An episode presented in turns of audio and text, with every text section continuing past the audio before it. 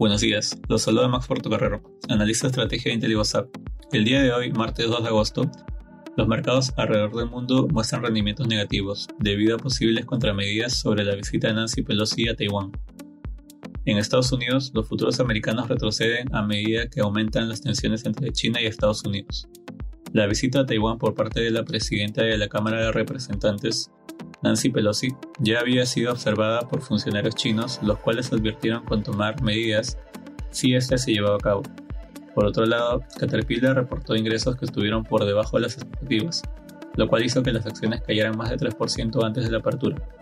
De este modo, los inversionistas esperan la publicación de ganancias de compañías como Starbucks, PayPal y AMD. En la eurozona, las bolsas europeas muestran rendimientos negativos, con las acciones de viajes y ocio destacando entre los retrocesos de la jornada. En el plano corporativo, el gigante petrolero de Reino Unido BP reportó mejores ganancias a las esperadas, con lo cual incrementó su dividendo. Los beneficios fueron impulsados por el aumento en los precios de las materias primas. Por otra parte, el día de ayer partió el primer barco ucraniano desde el puerto de Odessa con destino al Líbano, transportando granos a través del Mar Negro, desde que empezó la invasión rusa.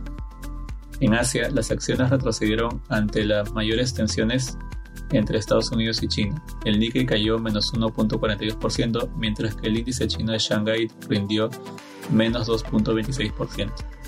En China, el Ministerio de Relaciones Exteriores se manifestó respecto a la visita de Nancy Pelosi a Taiwán, declarando que China dará respuestas resueltas y fuertes contramedidas para defender su soberanía e integridad territorial.